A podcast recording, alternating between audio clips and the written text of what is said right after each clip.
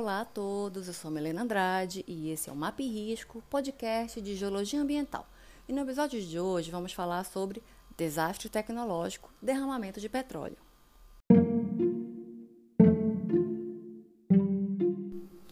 No início de julho de 2021, um oleoduto subaquático no Golfo do México se rompeu, deixando a superfície do oceano em chamas e chamando a atenção do mundo todo para o mar em fogo.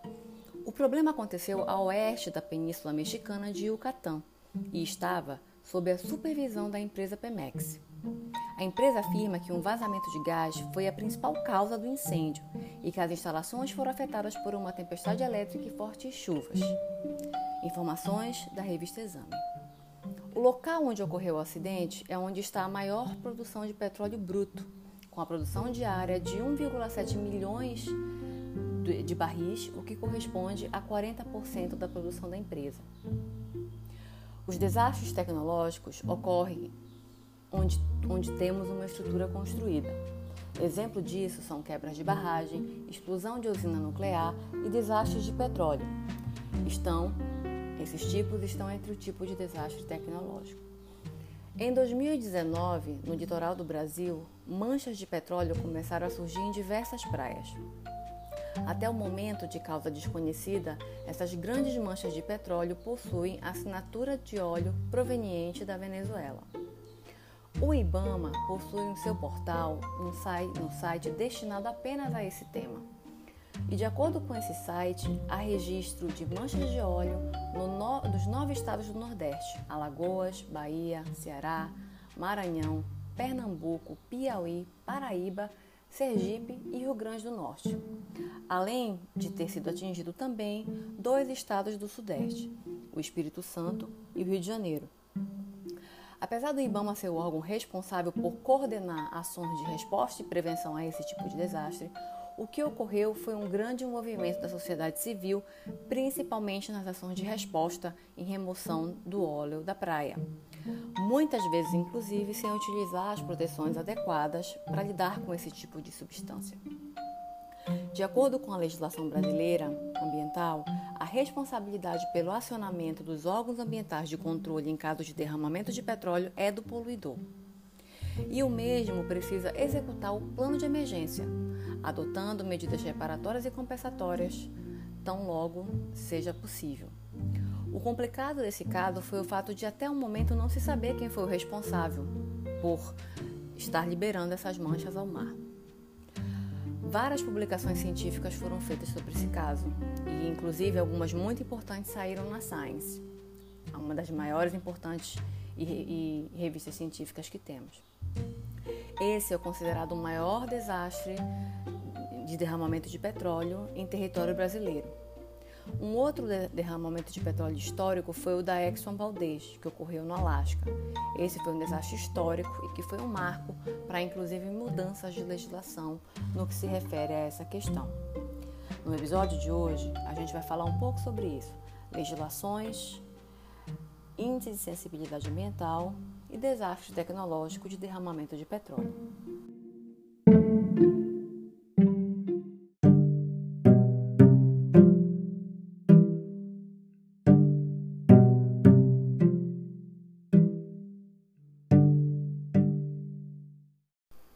No Brasil, a Lei 9.966, de 28 de abril de 2000, a chamada Lei do Óleo, atribui ao Ministério do Meio Ambiente a responsabilidade na identificação, localização e definição dos limites de áreas ecologicamente sensíveis.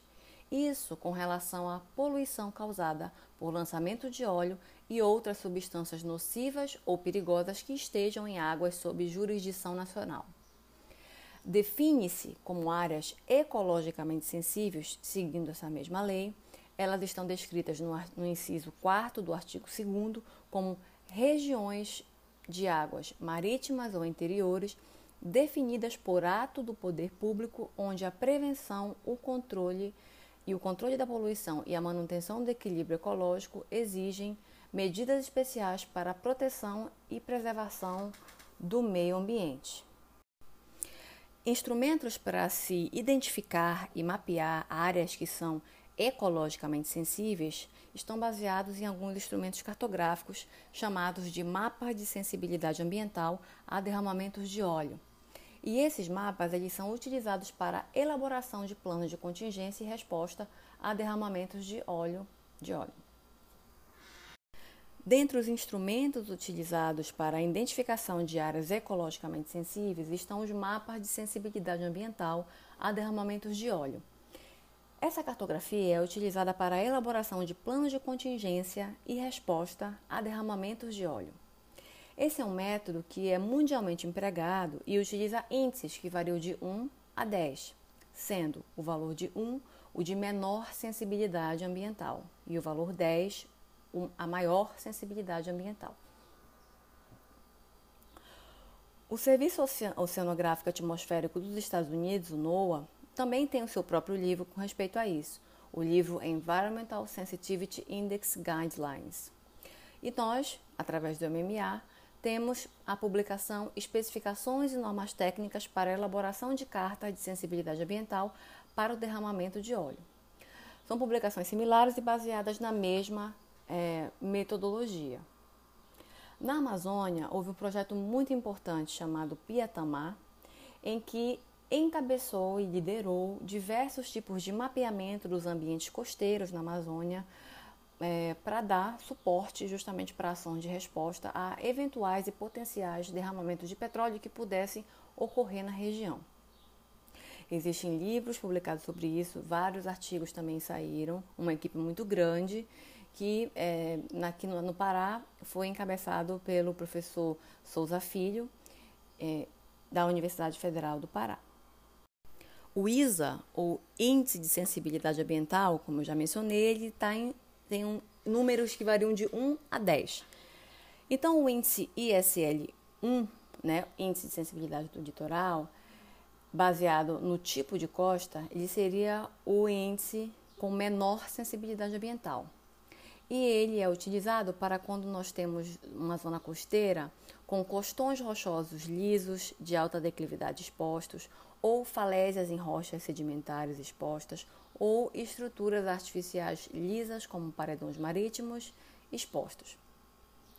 O ISL2 é utilizado quando a gente tem uma costa com costões rochosos lisos de declividade média a baixa expostos terraços ou substratos de declividade média expostos, terraço ou plataforma de abrasão, terraço arenístico exumado e bem consolidado.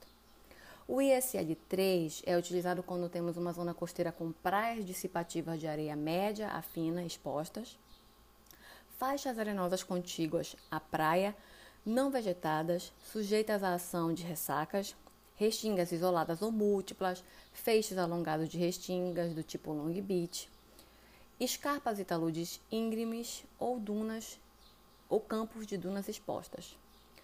O índice de sensibilidade ambiental 4, ele é caracterizado com praias de areia grossa, praias intermediárias de areia fina a média expostas ou praias de areia fina a média abrigadas. O ISL5 é utilizado quando temos praias mistas de areia e cascalho ou conchas e fragmentos de corais, terraço ou plataforma de abrasão de superfície irregular ou recoberta de vegetação ou recifes areníticos em franja. O ISL6 é utilizado para praias de cascalhos, que tenham seixos ou calhau, costas de detritos calcários, depósitos de talos, enrocamentos do tipo hip-rap, guia de corrente, quebra-mar que estejam expostos, plataforma ou terraço exumado, recoberto por concreções lateríticas, disformes e porosas, e passando então para o índice de sensibilidade litoral 7, ele é utilizado quando se tem planície de maré arenosa exposta ou terraço de baixa mar. O ISL 8, quando temos ambientes costeiros com escarpa, encosta de rocha lisa abrigada, escarpa, encosta de rocha não lisa abrigada, escarpas e taludes íngremes de areia abrigados ou enrocamentos do tipo hip-rap e outras estruturas artificiais não lisas abrigadas. O ISL9 é utilizado para áreas com planície de maré arenosa ou lamosa, abrigada e outras áreas úmidas costeiras não vegetadas, terraços de baixa mar lamosos abrigados ou recifes arenísticos servindo de suporte para colônias de coral. E o maior índice de sensibilidade do litoral, que é o ISL 10, é utilizado quando se tem ambientes com deltas e barras de rios vegetadas, ou terraços alagadiços banhados, brejos, margens de rios e lagoas, áreas com brejo salobro ou de água salgada, onde se tem vegetação adaptada ao meio salobro, como do tipo apicum, marismas ou manguezais, mangues frontais e mangues de estuários.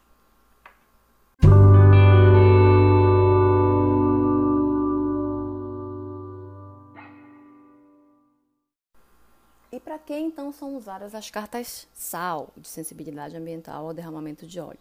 Elas são utilizadas como ferramentas nas seguintes situações principais. Em planos de contingência, né, que é o, o documento em que se tem o planejamento de prioridade de proteção, estratégias de contenção, de limpeza e remoção do óleo, caso ocorra, e a quantificação dos recursos necessários ao combate desse tipo de derramamento. As cartas SAL também são utilizadas para operações de combate ao derramamento de óleo, né? então ações de resposta em si, que possibilitam a avaliação geral dos danos e facilitam a identificação dos locais sensíveis. Identifica também as rotas de acesso, quais são as áreas de sacrifício e a quantificação e localização do equipamento de resposta que será necessário.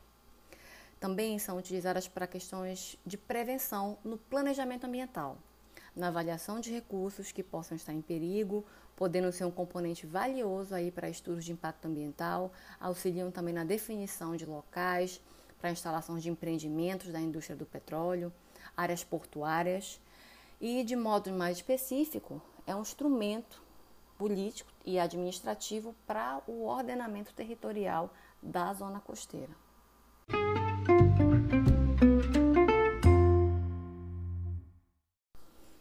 Na Amazônia, a gente tem dois atlas muito importantes. O Atlas de Sensibilidade Ambiental do Óleo da Bacia Marítima da Foz do Amazonas e o Atlas de Sensibilidade Ambiental ao Óleo da Bacia da Foz do Amazonas.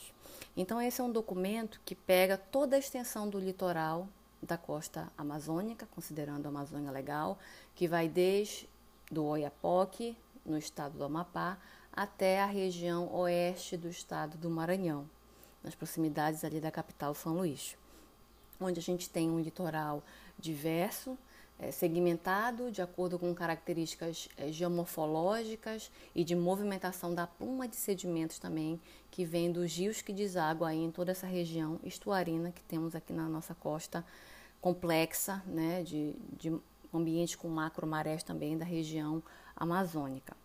Então, esses dois documentos eles trazem a distribuição percentual do índice de sensibilidade ambiental dos ecossistemas que a gente tem aqui na costa, na zona costeira amazônica. Eles trazem também esses dois atlas de forma cartográfica, fotográfica e gráfica a distribuição dos índices de sensibilidade ambiental do litoral trazem a informação das atividades, dos recursos socioeconômicos que estão mais sensíveis, como é, locais extrativistas, locais de importância para atividades pesqueiras. Então, essas informações estão contidas no Atlas. Traz a informação também sobre a direção predominantemente dos ventos e todas as informações é, iniciais de uma base cartográfica também. Resultados para o estado do Pará, fazendo esse recorte, a gente tem que para o estado do Pará, 41% dos ambientes eles são constituídos de barras de rio, 21% são margens de rio e lagoas, 17% são manguezais e aproximadamente 6% são terraços alagadiços. Quando a gente soma todas essas porcentagens, a gente vai ter que aproximadamente 85% dos ambientes costeiros do litoral paraense são classificados aí de acordo com Atlas de alta sensibilidade ambiental, ou seja, ISA 10. Então, para finalizar esse episódio, eu trouxe a descrição do desastre, né, do Exxon Valdez, que ocorreu no Alasca, a leitura de, do conteúdo do livro 501 Desastres Mais Devastadores de Todos os Tempos. Então, foi um desastre com muita amplitude, né, e teve muita informação a respeito do que ocorreu na época. Algumas áreas ainda têm óleo e algumas áreas foram mantidas com óleo para a questão de pesquisas posteriores, né, comportamento do óleo e, e outras variáveis.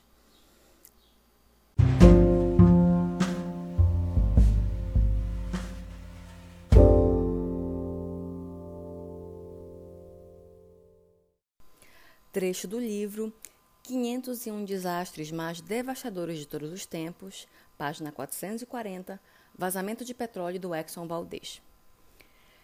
Embora não chegue nem perto de estar entre os piores desastres do mundo envolvendo petróleo, em termos de volume de vazamento, o acidente de 1989 ganhou notoriedade em particular por duas razões.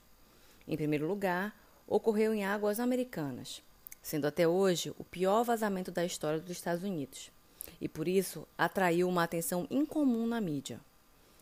Em segundo, ocorreu mais precisamente em águas do Alasca, um dos lugares mais imaculados do planeta, cujo ecossistema na época continuava relativamente intocado pela intervenção humana. No final do século XX, o Alasca viu-se na linha de frente de um conflito mundial entre a conservação e a exploração, à medida que grandes empresas tentavam pôr nas mãos nas grandes reservas de petróleo do remoto estado americano. Um desastre ambiental provavelmente ocorreria mais cedo ou mais tarde, e veio quando o superpetroleiro de 221 mil toneladas Exxon Valdez percorria seu trajeto de Valdez, passando pela enseada do Príncipe Guilherme, até o aberto, até o mar aberto no Golfo do Alasca. O navio transportava uma carga de petróleo bruto para a Califórnia. Uma pequena mudança de curso com o intuito de evitar pequenos icebergs no estreito canal provocou-se catastrófica quando a grande embarcação chocou-se com um recife e ficou encalhada na escuridão. O casco foi perfurado, dando início a um vazamento de petróleo no mar. No final das contas, aproximadamente 42 milhões de litros de óleo foram perdidos, poluindo uma área de 1.300 quilômetros quadrados e devastando 2.100 quilômetros do litoral do Alasca.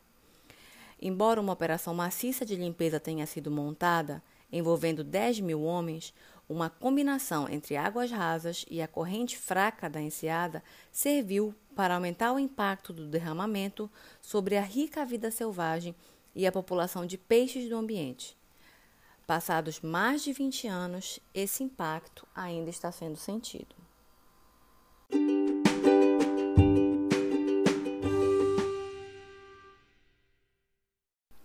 As referências utilizadas nesse episódio foram informações do site do IBAMA www.ibama.gov.br barra manchas de óleo, o livro 501 Desastres Mais Devastadores de Todos os Tempos, os dois atlas de sensibilidade ambiental ao óleo das bacias marítimas da Foz do Amazonas e do Pará Maranhão Barreirinhas e uma reportagem da revista Exame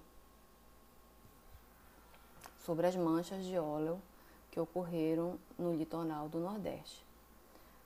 Além disso, uma outra reportagem da revista Exame que fala sobre o Golfo do México vir ao Oceano de Fogo após a explosão do oleoduto.